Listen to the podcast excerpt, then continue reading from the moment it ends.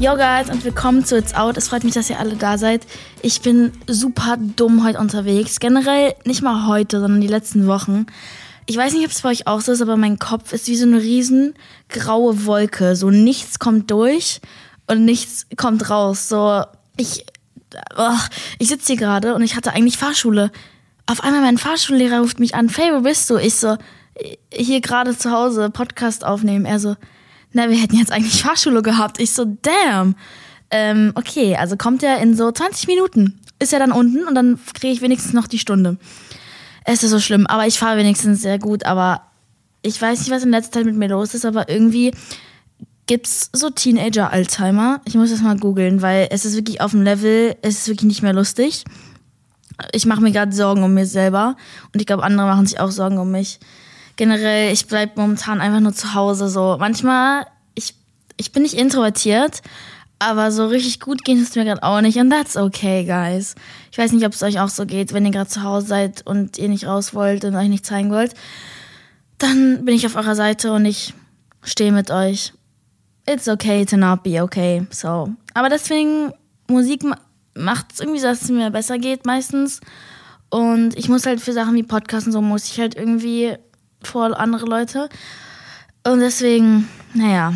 Ich hatte aber ein cooles Secret Shooting für was, was ich bald rausbringe, was damit zu tun hat, warum ich gerade drin bleibe. Das ist super kompliziert, ihr versteht wahrscheinlich gar nichts.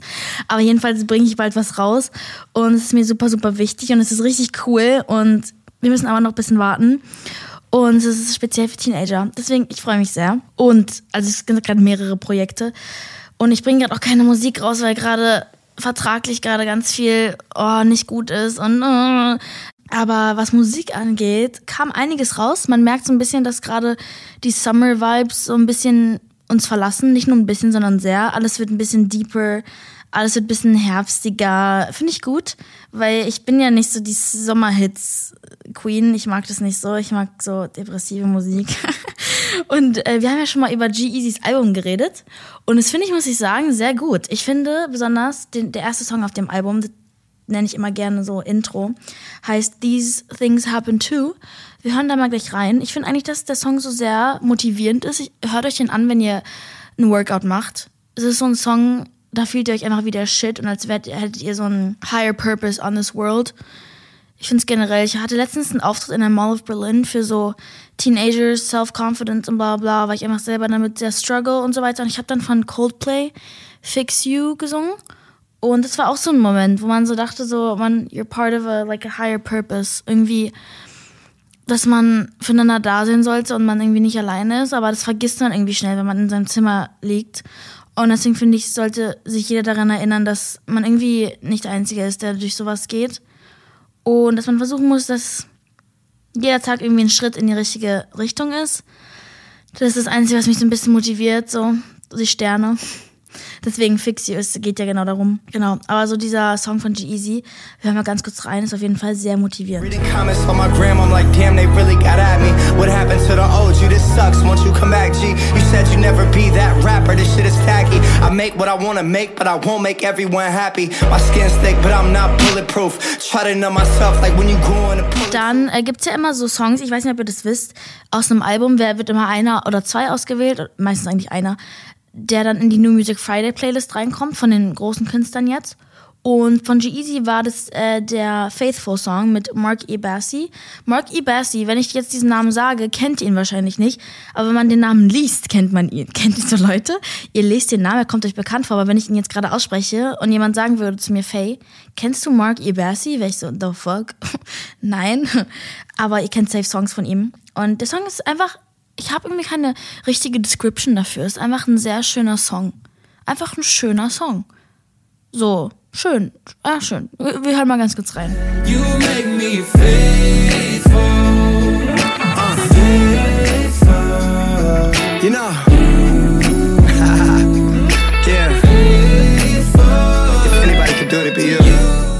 Hat auch einen Song, der heißt Time.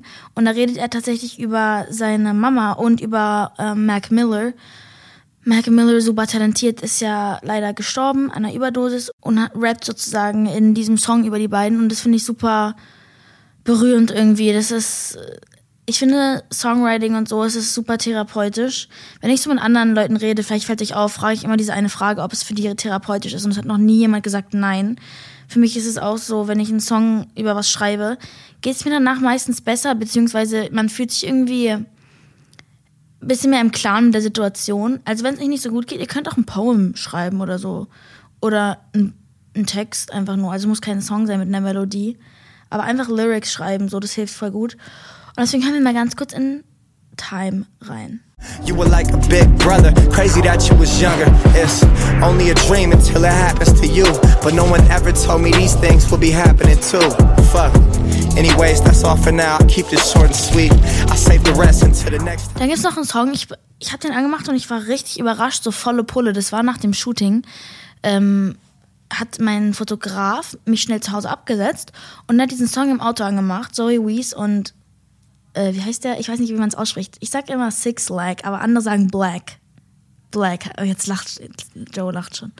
Ich sag einfach Black, ich weiß nicht.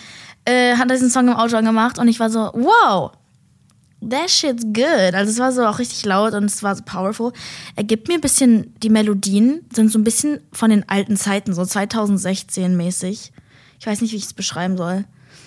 Aber es ist irgendwie cool. Also da geht richtig ins Herz so und Blacks Part ist eh krass. Also da kann man nichts mehr zu sagen. Ist ein kranker, bisschen, ich finde, der ist underrated Artist. Äh, wir hören mal in den Song rein.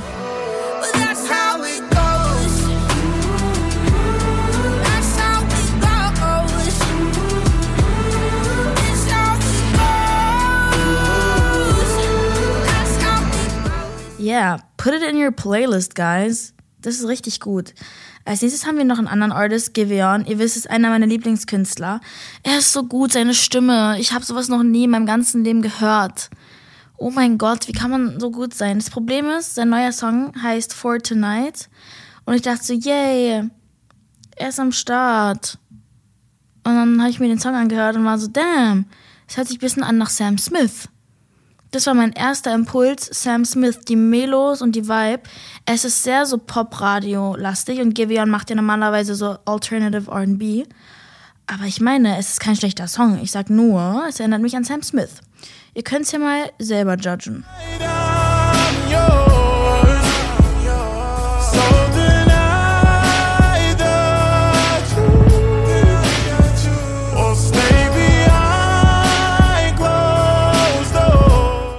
Der letzte Song, den wir haben, ist Overloved von Grace and Chance.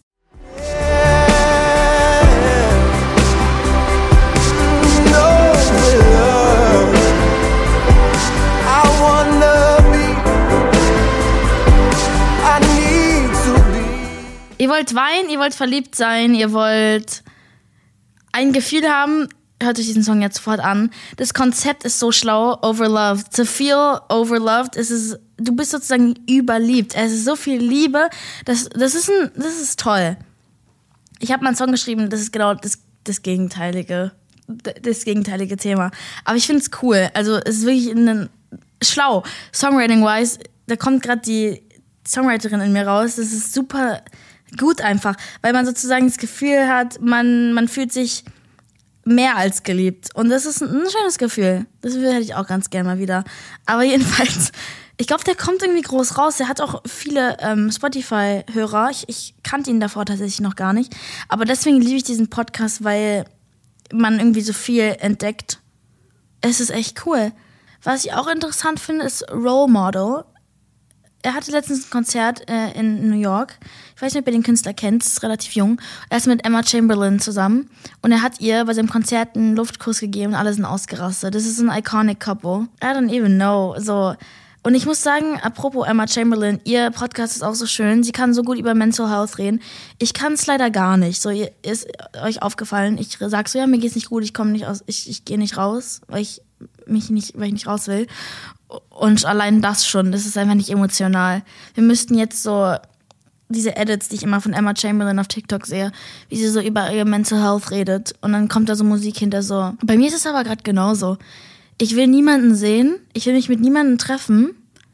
Ich will niemandem ins Gesicht gucken. Es ist wirklich schlimm. Es gibt so drei Leute, denen ich ins Gesicht gucken kann. So unter anderem meine Mama, weil sie, ich bin halt aus ihr rausgekommen, so. gucke, ist halt schon wieder nicht emotional. Äh, deswegen, aber es ist einfach super schwierig gerade. Ich weiß nicht.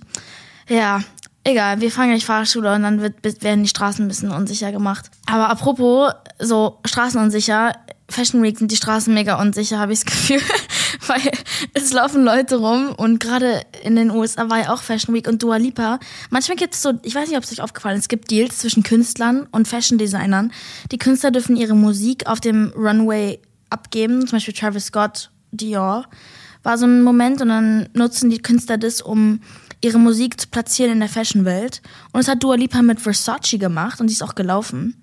Finde ich sehr sexy. Dann Rihanna Girl, wo ist deine Musik? Jedenfalls hat sie auch Savage X Fenty Runway gemacht. Ich finde, sie bringt nochmal eine ganz andere Ära von Runway raus. So dieses Kreative und alle Sizes und alles, was es gibt.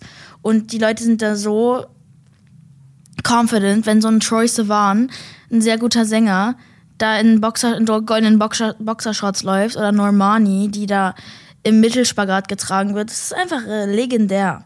Ich finde es legendär. Was mir dann auch noch aufgefallen ist, so als Team nebenbei, Jason Derulo und seine, seine Freundin, nicht mal Frau, die sind nicht mehr zusammen.